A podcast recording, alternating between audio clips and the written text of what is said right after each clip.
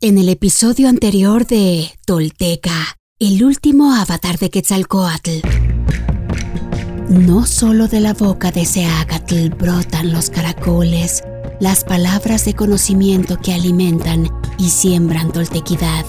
También deja registro plasmado en la piedra de sus hechos, de los acontecimientos y momentos que le encaminan y entrenan para ser el hombre del merecimiento extraordinario, el penitente, el elegido, el avatar de la serpiente con plumas. En estelas de roca se escriben sus milagros.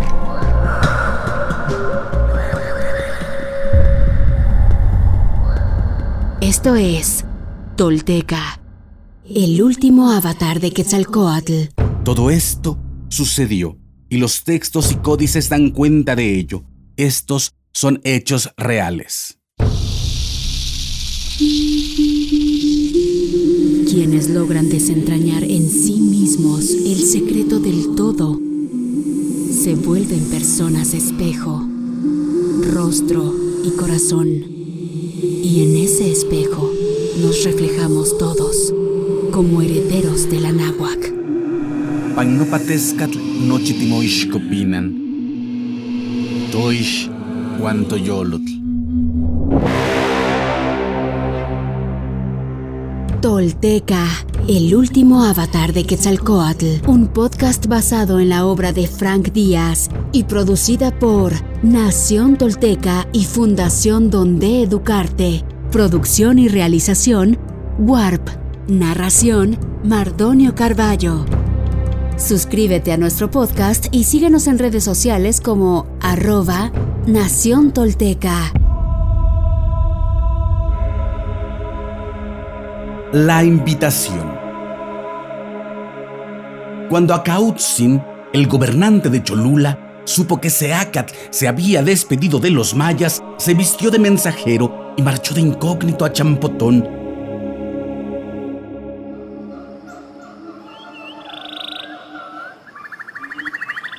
Al preguntar por el señor le dijeron que estaba revisando el templo que acababa de construir dentro del mar. Cruzó la calzada y se presentó a los constructores. Soy mensajero del gobernante de Cholula y traigo un mensaje secreto para Topiltzin. Seacat lo reconoció de inmediato, pero nada dijo. Pidió permiso a sus acompañantes y fue con el mensajero a la parte posterior del templo para conversar con privacidad. Una vez allí, lo abrazó y le pidió noticias de Tula. A le respondió: Temo que no son agradables.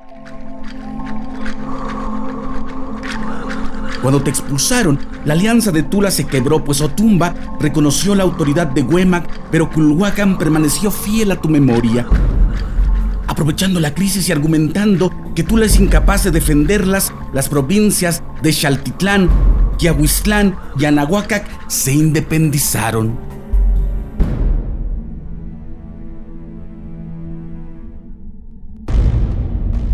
Sus líderes, los señores Huetzin, Iluminado, Coanacotzin, Orejera de Serpiente, y Xoyotzin, respetable tío, se han nombrado a sí mismos Tlahtuanis y se han aliado. Estoy informado, contestó Seacatl. ¿Qué ha sido de los chichimecas? Ya no son grupos dispersos, sino un ejército organizado, pues Huemac los atacó y lejos de contenerlos, los estimuló a unirse. Observando la quiebra del estado tolteca, se han agrupado en la frontera para invadir. Esta amenaza ha obligado a Huemac a dedicar los recursos de la nación al ejército, por lo que se han perdido los adelantos que tú implementaste. Los canales están secos, los terrenos empobrecidos, los moradores pasan hambre y sed. Sabes que en épocas de crisis el pueblo se refugia en cultos extremos, así que las creencias de los chichimecas avanzan y la fe de Quetzalcóatl languidece.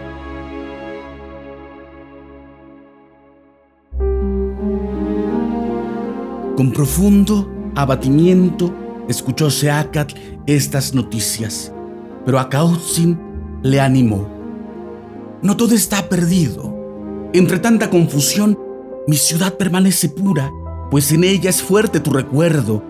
Me han informado que quieres marchar lejos, donde no llegan los dardos de Huemac.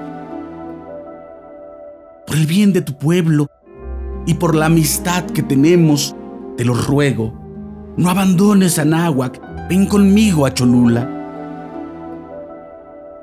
Seacat se negó. Te lo agradezco. Pero tu ciudad está demasiado cerca de Tula. Si me refugio en ella, Huemac enviará su ejército contra ti, como hizo contra los nonoalcas, y tú no tienes armas para defenderla. Es cierto, no tenemos armas, replicó Akautzin. Pero tenemos algo más poderoso, el amor de la gente. En Cholula respetamos la integridad de los refugiados. Si vienes con nosotros, Huemac dejará de perseguirte. Seacat meditó su oferta por un momento.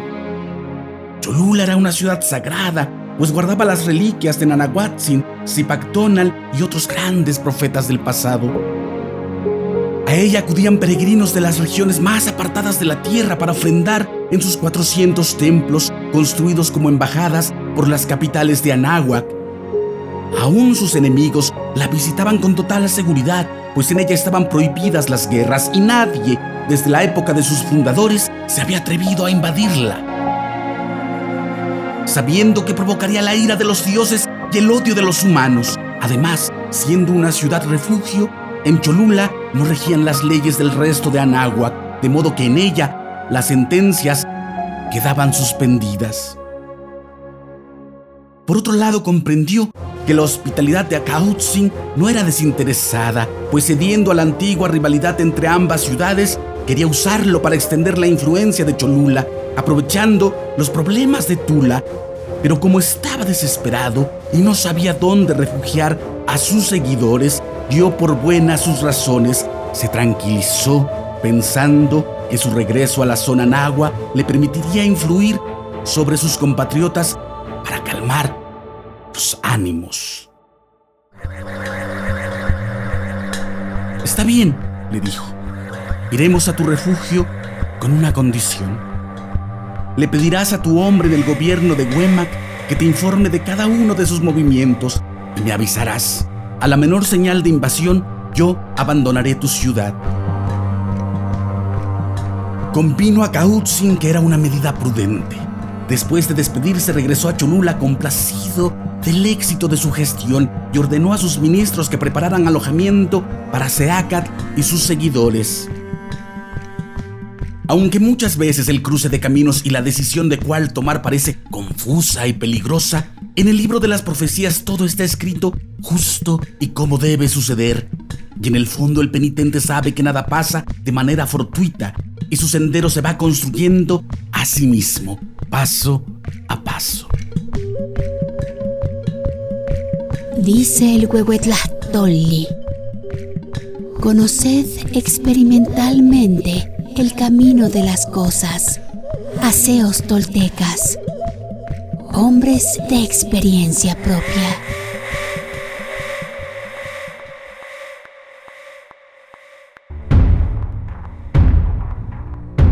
Sea Caltopilsin Naxil Quetzalcoatl, nuestro señor Unocaña, cuarto paso de la serpiente emplumada. Ahora, su sola presencia en una ciudad o región puede ser una bendición o una condena, pues ya todos saben y hablan de su naturaleza extraordinaria y sus poderes.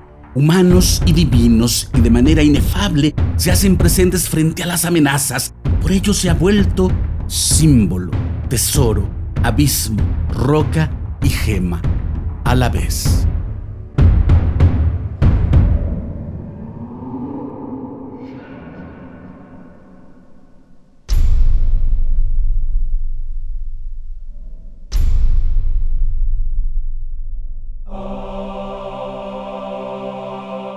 Hoy me pongo de pie, firme sobre la tierra. Al reconocerme, reconecto orgullosa con mi maravilloso pasado. Dejo atrás la mentira, las falsas creencias y la vergüenza que me fueron impuestas. Sí, Estoy lista para tomar mi destino. Reconecto contigo, Anáhuac, nuestro verdadero, grandioso y milenario origen. Para que desde ahí, unida con mis hermanos toltecas, caminemos erguidos en el presente y hacia el futuro que forjaremos. En mis manos tomo conocer y morar, en el rojo y el negro, Intlili Intlapali, en la sagrada sabiduría tolteca, tesoro de la humanidad que hoy regresa y devela su legado. Un camino para despertar y evolucionar en un mundo que se ha quedado sin imaginación ni respuesta. Así, basados en nuestra verdadera raíz tolteca, incorporando los últimos mil años de avances y sacrificios de hombres y mujeres de todas las culturas, iniciamos la construcción de un futuro que sí es posible, deseable y esperanzador para la humanidad el planeta y el universo. Desde la vulnerabilidad encontramos nuestro verdadero poder. Sí, soy sagrada. Soy tolteca. Soy sagrada. Una vez más, mi corazón brilla en el horizonte. He despertado. Soy espíritu tolteca que jamás fue conquistado.